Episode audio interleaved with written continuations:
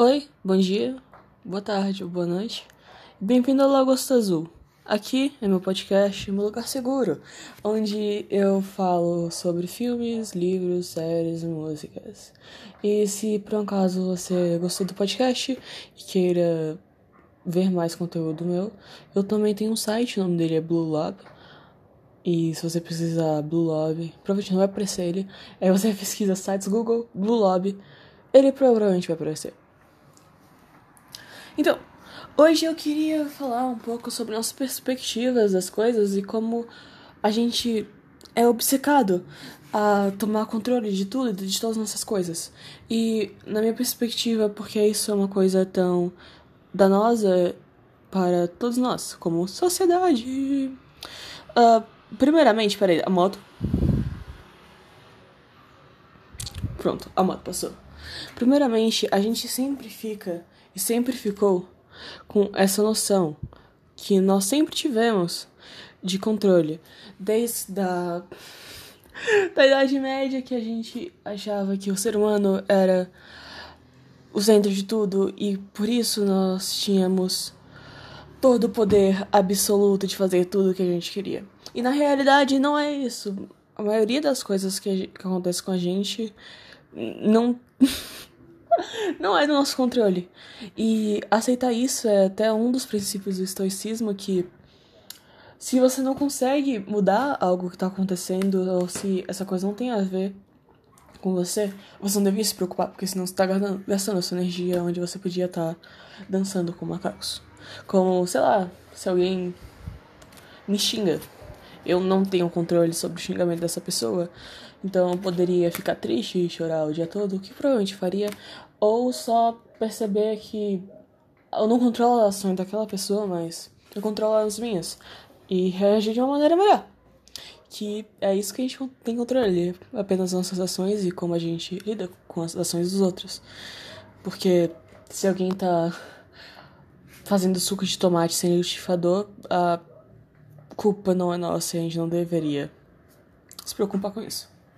E eu vou falar sobre um pouco a ideia de controle agora. E, bom, o, o que eu acho, na verdade? Uh, a gente sempre tem essa ideia de que nosso controle é uma coisa rígida e que nossa vida é uma coisa rígida.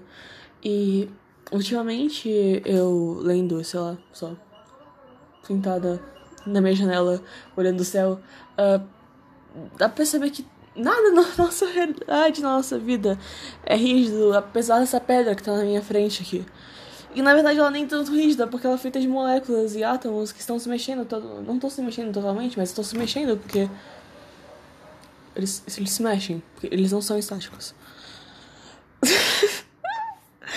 e como a gente trata essa rigidez na nossa vida.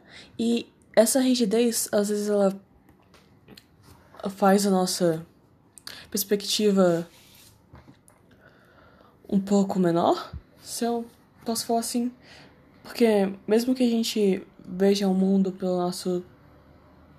sei lá.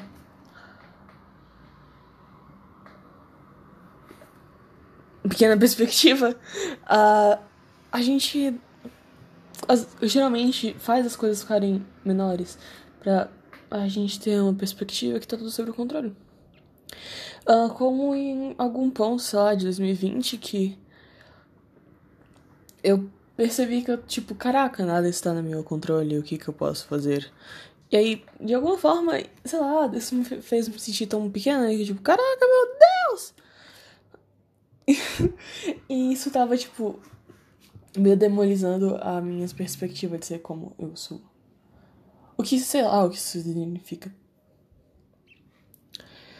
E a nossa incerteza geralmente nunca vai ir embora, porque mesmo que a gente faça de tudo para fazer as situações exatas pra gente ficar feliz, tipo, sei lá, ir pra um bom restaurante, pedir seu prato favorito, porque você vai gostar, pedir a sua bebida favorita, depois pedir uma sobremesa e falar, caraca, eu amo comer. E com pessoas que você gosta, de, e com a sua roupa favorita, e um dia bonito a gente não tem certeza que se isso vai ser um passeio bom ou não. A gente nunca tem. Eu percebi isso no meu aniversário porque eu não tinha a mínima ideia de quando me perguntaram: E aí, Ana, o que vai te fazer feliz esse ano? Aí eu fiquei uns 40 minutos pensando. Eu falei: Ah, eu não, eu eu não sei. Eu não vou. Como assim você não sabe? Então, eu meio que tava pensando que é tudo incerto e. Cara. Espero que esse podcast não tá, esteja sendo, tipo, aquelas críticas de filme. Ah, já é uma crítica rasa e isso tá falando sobre a superfície.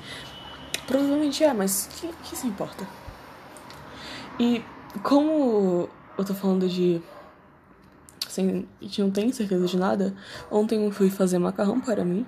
E enquanto eu tava escorrendo macarrão, a água praticamente toda fervendo, caiu em cima da minha mão. Quando eu fui fazer macarrão, eu fiquei pensando, nossa, eu vou queimar a minha mão e vai doer pra caramba. Não, eu só, eu só fui fazer o macarrão.